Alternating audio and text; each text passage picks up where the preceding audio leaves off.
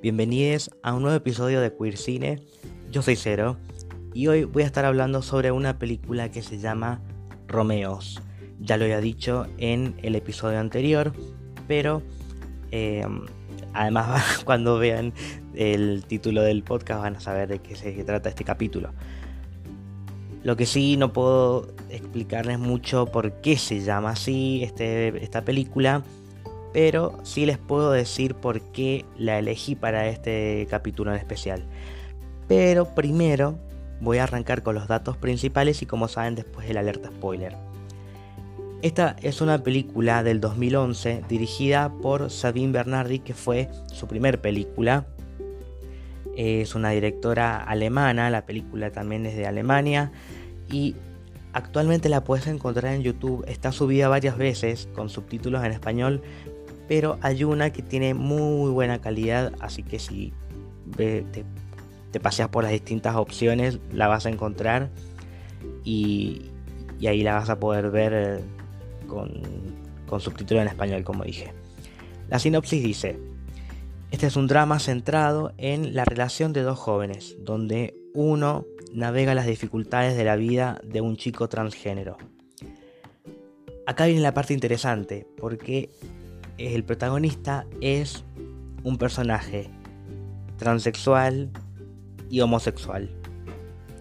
Y el actor que interpretó este personaje en el momento en que se hizo la película estaba en plena transición, así que me parece una muy buena representación de, este personaje con un actor que lo vivía desde adentro y que también le permite a la comunidad trans una, buena, como dije, una buena representación tanto de, la, interpretación del personaje como el, cómo se va llevando a cabo todo este proceso en, la vida de, del actor que se llama Rick Ocon. O Ocon, no sé cómo se pronuncia porque es alemán. Bueno, así que ahora les dejo el alerta spoiler y arrancamos con el análisis de la película.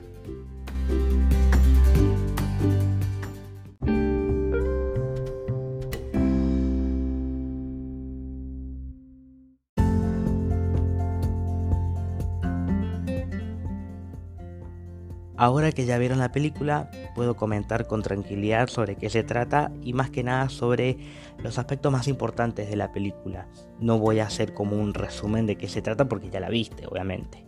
Pero sí tengo eh, un par de cositas para decir que me parecen importantes de esta película. Primero que nada, eh, se puede ver como este, esta transición, y voy a usar esta palabra bastante pero no en este caso me refiero a, la transición de género, sino al uso de los, de los idiomas, porque en Alemania, además de hablar en alemán, utilizan mucho el inglés, no sé si es porque por, por moda o porque son palabras que eh, las han integrado a, su idioma, como que no tienen una manera de decirlo en alemán, entonces lo dicen en inglés. La verdad que no lo sé, pero de todas las películas que he visto alemanas, suelen muchas hablar eh, o decir palabras sueltas en inglés. Y además, uno de sus personajes, que en la vida real es alemán, pero su personaje es italiano, la familia habla en italiano, entonces tenemos em, este pasaje de, de, idiomas que si no los reconoces tal vez ni te des cuenta, pero como que eh, está bueno que se pueda respetar ese lado de los personajes, es un poco más realista, cosa que no suele verse tanto en Hollywood. Pero esto no tiene que ver tanto con lo que yo suelo hablar en este podcast, que es sobre las historias que vemos en las películas de representaciones LGBTQ. En este caso tenemos dos representaciones en el mismo personaje que es el protagonista. Ya lo dije en la intro. Eh, el personaje que interpreta a Rick Ocon es Lucas, que es un chico trans que además es homosexual. El actor que interpreta a este personaje, como dije también, estaba en plena transición durante el rodaje de la película.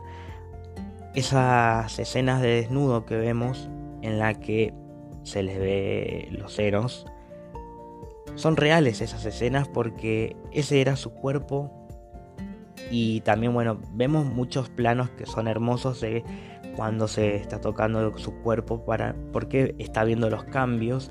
Y esto no es solamente en, el personaje sino también en el actor porque lo que dice es verdad de que toma las la, la testosterona y, y los esteroides y que hace ejercicio. Todos estos cambios los hizo realmente el actor y no lo hizo solamente por el personaje, lo hizo porque estaba en plena transición y esto servía eh, espectacularmente a la película. Fue una decisión que, eh, que acertó mucho la directora, que fue quien también escribió el guion. Y esto, además de darle realismo, nos ayuda a tener una buena representación cuando se trata de personajes interpretados, personajes trans interpretados por eh, actores trans. Así que esta película tiene como varios escalones arriba que sorprende cuando, cuando sabes bien de se, se está hablando no solamente de ver una historia de ficción, sino también todo lo que viene por detrás de la película y que ayuda muchísimo a que la película sea más válida para poder ver y para poder compartir y para que si esta película te gustó la puedas ver con otras personas y em, se sientan eh, cómodos viendo una película de este tipo. Hay una escena bastante tonta, pero se entiende por el hecho de que bueno, en Alemania existe cierta desconstrucción con respecto a la homosexualidad, pero pero no con, la comunidad trans. Por eso en esta fiesta en la que van al principio de la película eh, Lucas y su amiga, el problema es que, mm, bueno, Lucas como está en, transición, usa un pene falso para no levantar sospechas y cuando va al baño se lo saca y lamentablemente había alguien en el baño que se lo, se lo roba y empieza a molestar con esto en la fiesta. No saben quién es, pero su amiga sí y le molesta esta actitud de Lucas de estar fingiendo. Creo que el problema de ella es que, bueno, tenía un poco de resentimiento al principio porque Lucas cuando empezó a hacer todo este proceso se alejó de ella y ella lo ve después de mucho tiempo, cambiado obviamente, y ella se haya quedado con la imagen de su amiga.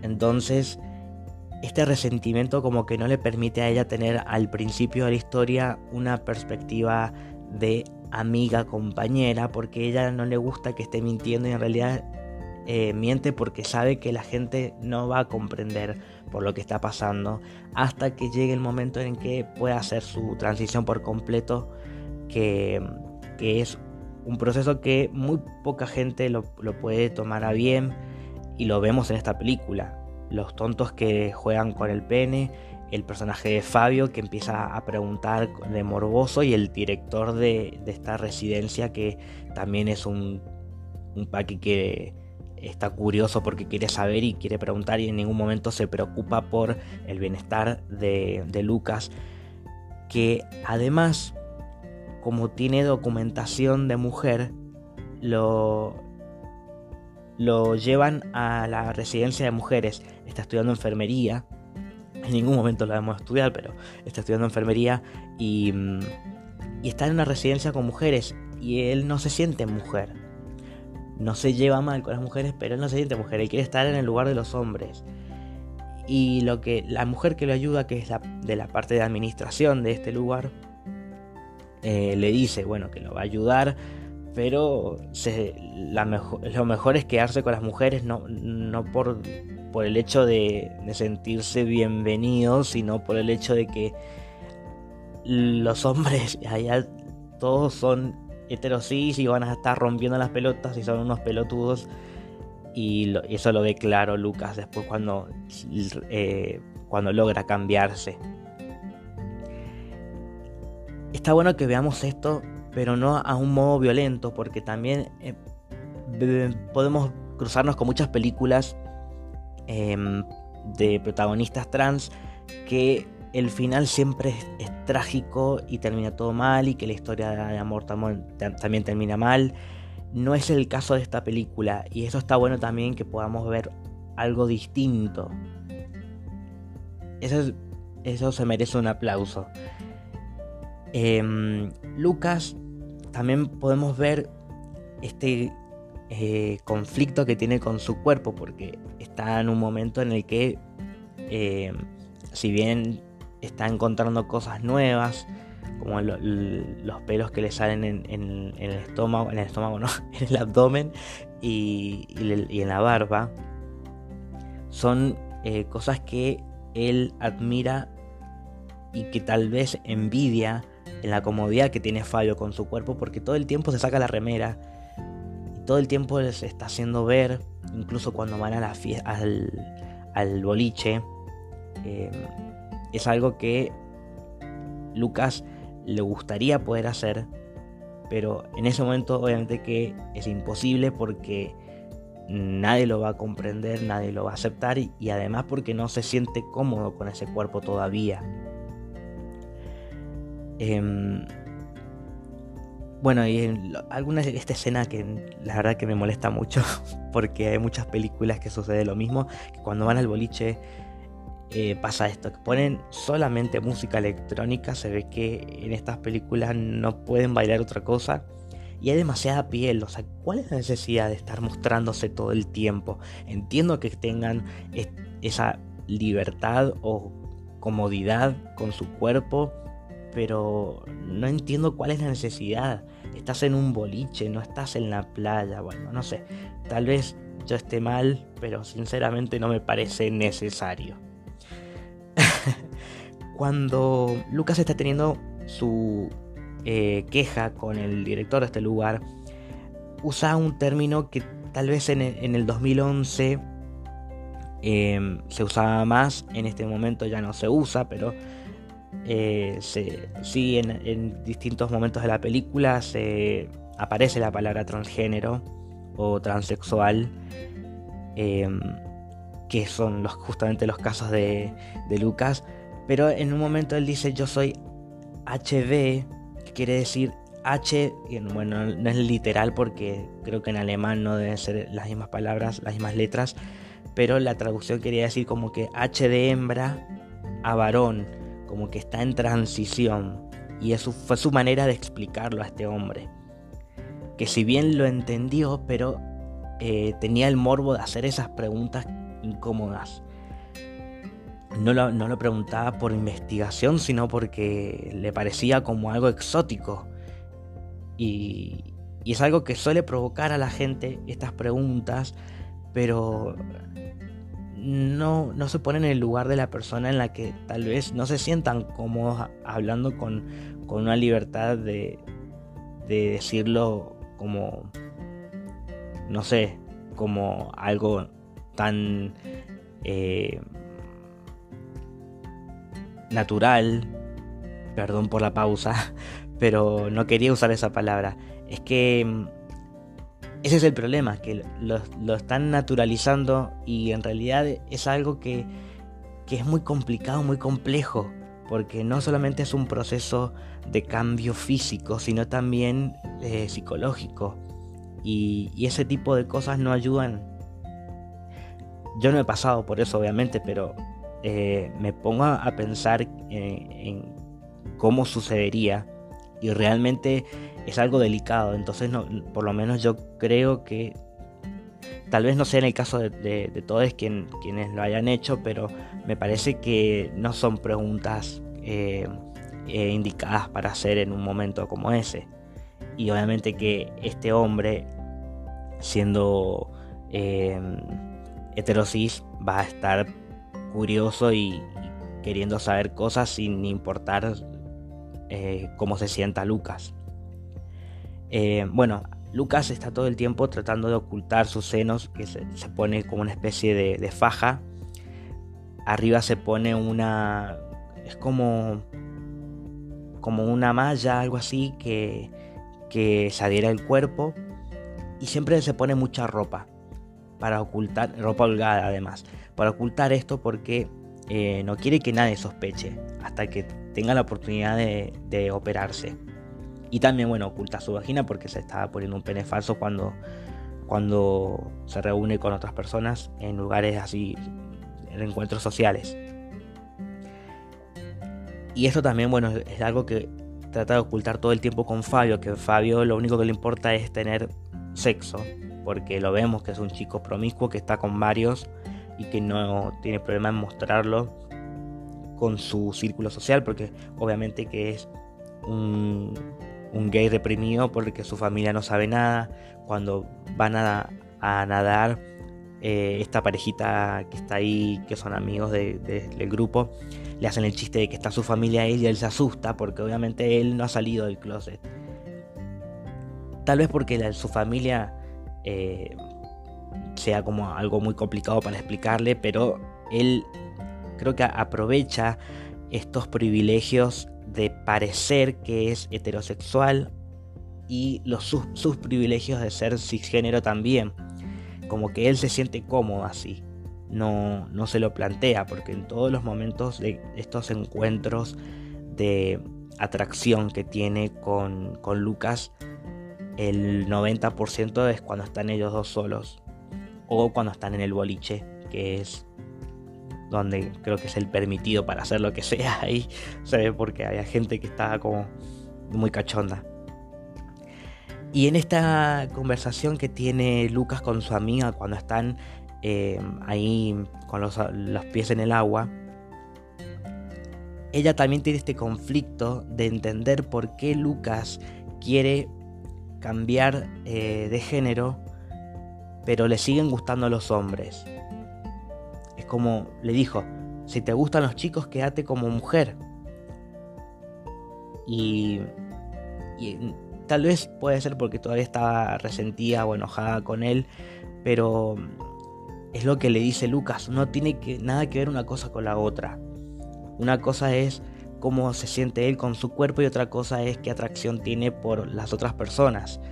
Y, y es también otra construcción social que creen que por el hecho de de ser de cierto género te tiene que gustar cierto otro género.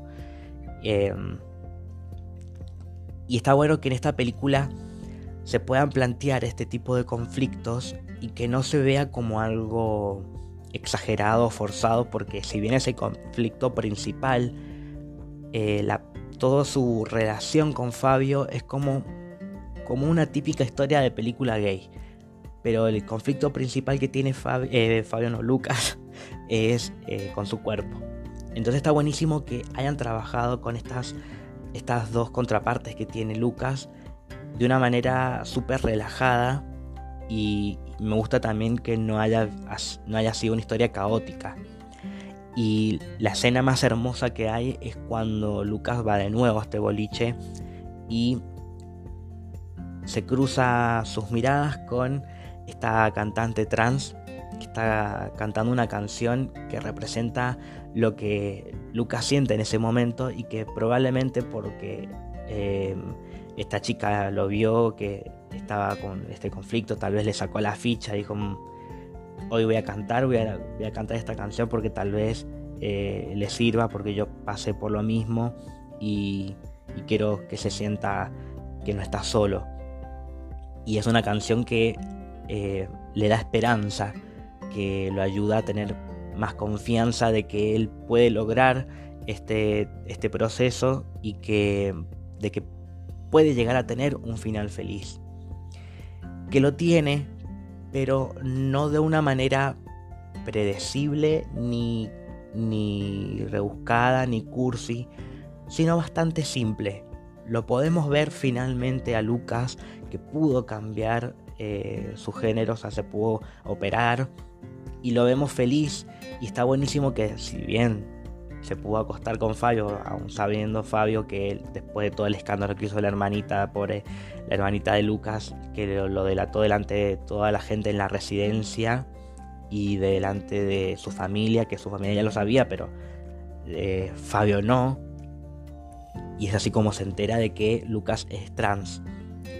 Y mm, por eso comienza esta parte en la que Fabio aún así se siente atraído por Lucas y dice, bueno, eh, es algo que yo no entiendo, pero yo quiero estar con Lucas. Y se ve que fue como ah, tal vez amor, no lo sabemos, porque bueno, sabemos que si bien Fabio es promiscuo y está con muchos, no podemos decir que él no sea capaz de enamorarse. Tal vez necesitaba encontrar una persona que le mueva el piso y Lucas lo logra.